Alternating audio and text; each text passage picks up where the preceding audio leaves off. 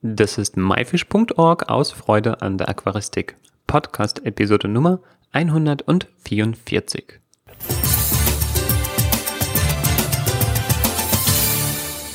Hi, mein Name ist Joris Jutjajews und danke, dass du heute wieder dabei bist. Unser heutiges Thema ist einfache Pflanzen für das Einsteigeraquarium. Doch wie kommen wir zu diesem Thema? In der vor, vorherigen Episode, also Nummer 142, und zwar in dem Jahresrückblick 2017 und einem kleinen Ausblick 2018, hatte ich um dein Feedback gebeten. An dieser Stelle vielen Dank für die zahlreichen Kommentare und E-Mails, die uns erreicht haben. Besonders danken möchte ich dem Dominik, der hat nämlich einen sehr, sehr positiven Kommentar bei uns im Blog verfasst, äh, den ich jetzt gerne vorlesen würde. Hallo Juris. In Facebook-Gruppen sehe ich häufig die Frage nach anfängerfreundlichen Pflanzen für typische Einsteigersets. Damit meine ich die klassischen 60 x 30 x 30 Aquarien. Ich persönlich kann hier immer wenig Rat geben, da ich keine derartigen Pflanzen mehr halte und mein Klassiker inzwischen nicht mehr verkauft wird. Die gute alte Kabomba. Ich denke, deine Expertise wäre hier sicherlich für viele Einsteiger sehr hilfreich, gerade da Einsteiger meist nicht auf eine großzügige Düngung in Kombination mit starker Beleuchtung oder ordentlicher CO2-Versorgung setzen. Vielen Dank übrigens, dass du dir die Arbeit mit diesem Podcast machst. Ich habe früher Scape Fu gehört und freue mich sehr, dass zumindest einer der alten Crew hier noch aktiv ist. Beste Grüße. Dominik, vielen Dank für dieses super Feedback. Das äh, stecke ich mir natürlich nicht ganz alleine ein, sondern hinter der Produktion stecken noch äh, viele andere. Daniela, Jakob und Matthias, nur um einige zu nennen.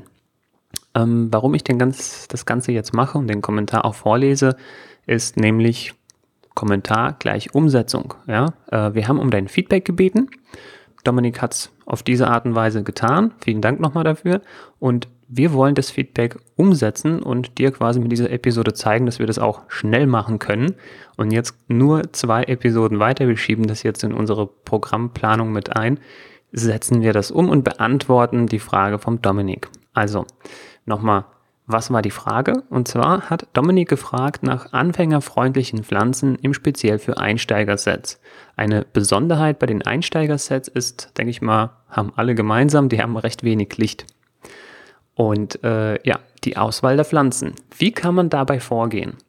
Zuerst würde ich gerne mal die Bedingungen festhalten. Das heißt, äh, ja, unter welchen Bedingungen werden die Pflanzen in diesen Einsteigersets gehalten? Wie wir schon sagten, meistens wenig Licht, meistens wenig CO2. Ich sage bewusst wenig CO2 und nicht kein CO2, weil CO2 ist immer vorhanden. Ja, das heißt, die Bakterien oder die Tiere, die atmen CO2 aus und dieses steht den Pflanzen zur Verfügung. Das heißt, wenig CO2 ist da. Kein CO2 wäre, wenn, ich weiß nicht, sterile Bedingungen oder sowas, aber das ist ja nicht gegeben. Aber meistens gibt es keine CO2-Anlage. So, ich drifte gerade ab. Ähm, wenig Licht, wenig CO2, einfache Düngung. Ich sage bewusst einfache Düngung, weil es gibt auch ähm, für fortgeschrittene Düngesysteme, bei denen man vier, fünf oder sogar noch mehr Komponenten benötigt. Der Einsteiger verwendet einen Volldünger, das heißt, damit machen wir hier weiter. Dieser verwendet auch einen einfachen Bodengrund, das heißt jetzt nicht sowas wie ein Sollbodengrund, sondern eher sowas wie Kies und vielleicht einen Nährboden unten drunter. Und meistens wird auch mit Leitungswasser gearbeitet. So, das sind unsere Ausgangsbedingungen. Wie kann man jetzt die Pflanzen für ein solches Aquarium auswählen, beziehungsweise wie kann ich dir, lieber Zuhörer, oder auch dem Dominik sozusagen einen Leitfaden an die Hand geben, wie man dabei am besten vorgehen kann. Äh, eine ganz gute Stütze ist dabei immer die Klassifizierung von den Herstellern. Ja, da gibt es welche, die haben so 1, 2, 3 Sterne. Da gibt es welche, die haben so Easy, Medium, Advanced das, äh, oder so grün, gelb, rot. Also irgendeine Art von Ampelsystem, die einem auf den ersten Blick sofort verrät, habe ich es hier mit einer einfachen Pflanze zu tun, eine, die ein bisschen Ansprüche stellt oder eine, die richtig schwierig ist.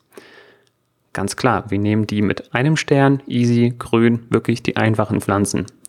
Danach können wir uns orientieren. Eine weitere Kriterie oder ein weiteres Kriterium hierbei ist, sind die verschiedenen Bereiche eines Aquariums. Und zwar gibt es den Vordergrund, den Mittelgrund und den Hintergrund, den man beachten soll. Und dann geht es natürlich auch um die Gestaltung des Aquariums und die Fische, die da drin gehalten werden.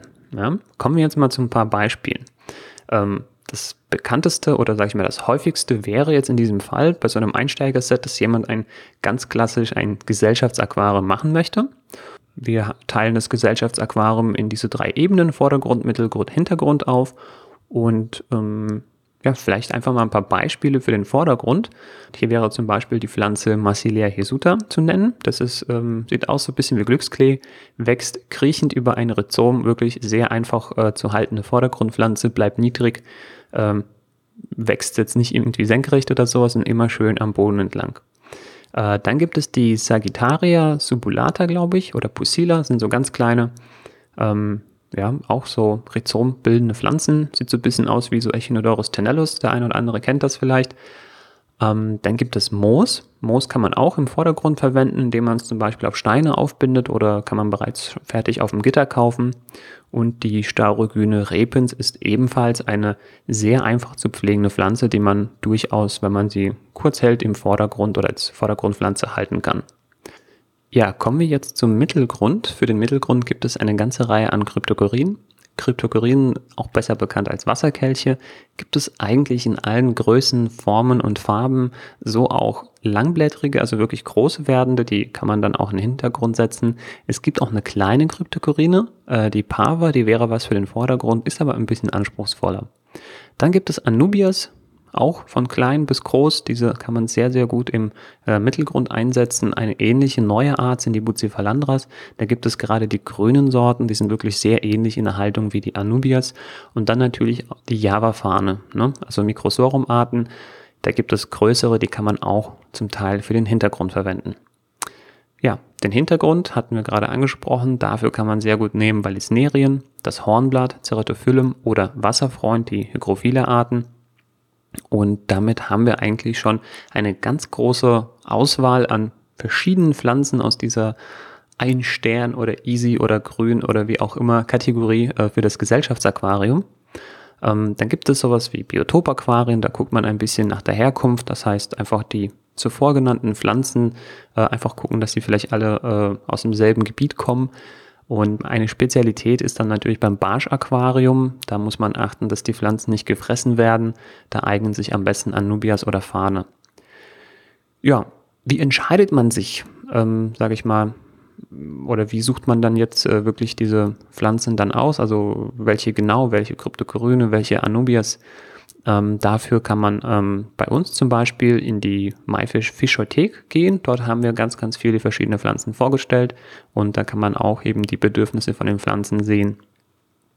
Eine weitere Möglichkeit ist auf den äh, Homepages der Hersteller, also der, der bekanntesten Wasserpflanzengärtnereien, also zum Beispiel so Denele, Tropica, Sungrow äh, oder auch andere die ich jetzt nicht genannt habe. Dort kann man sich eben auch informieren über die verfügbaren Pflanzen und dort gibt es auch so Filterfunktionen, wo man nach easy oder wenig Licht oder wenig CO2 eben filtern kann und dann kriegt man eben nur Pflanzen angezeigt, die diesen äh, Anforderungen entsprechen. Und es gibt natürlich auch Literatur.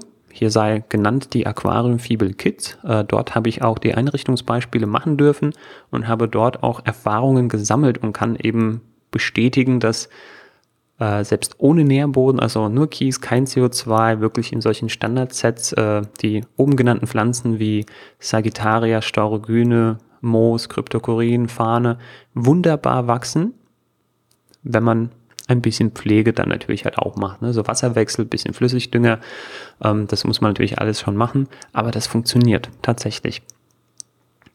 Ja, und dann kommen wir zum Schluss nochmal zu den Kauftipps. Das heißt, äh, wenn du dann im, in ein Geschäft gehst und dort die Pflanzen kaufen willst, worauf du dabei achten sollst, ähm, hier sei gesagt, keine glasigen Blätter oder rissigen oder löchrigen Blätter, das ist immer so ein schlechtes Zeichen. Äh, versuch immer kräftige und möglichst gesunde Pflanzen äh, zu kaufen. Wenn die Auswahl gerade nicht so optimal ist, dann frag doch einfach deinen Händler, wann er das nächste Mal neue Pflanzen geliefert bekommt und komm an diesen Tag.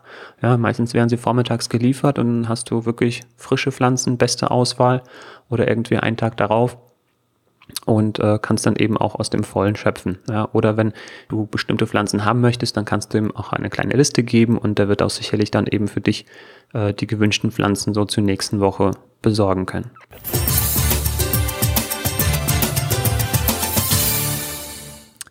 So, das war's mit der heutigen Folge. Die Shownotes zu dieser Episode mit allen Bildern und Links findest du wie immer unter www.my-fish.org-episode 144. Ist dir etwas aufgefallen? Wir haben diese Episode auf jeden Fall anders produziert. Wenn es dir gefallen hat, dann sag es uns in den Kommentaren. Und wenn du möchtest, dass deine Frage ebenfalls beantwortet wird, ja, dann schreib uns. Egal ob als Kommentar, Rezension, E-Mail oder bei Facebook. Wir lesen sie alle und werden dir antworten, garantiert.